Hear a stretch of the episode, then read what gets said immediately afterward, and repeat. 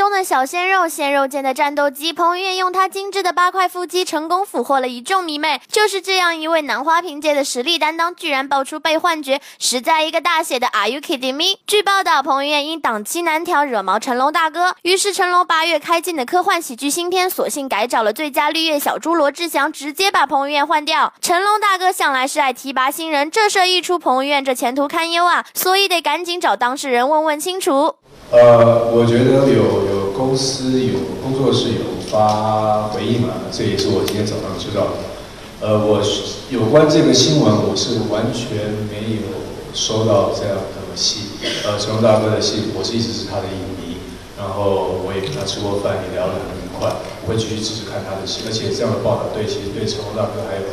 呃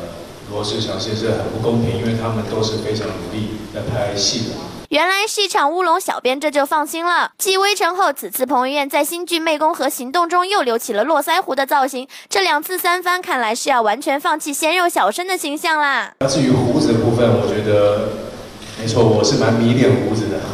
可能这个部分是是加比较多，但是呃，也是因为符合戏里面的角色，所以才做的。不管是之前拍的《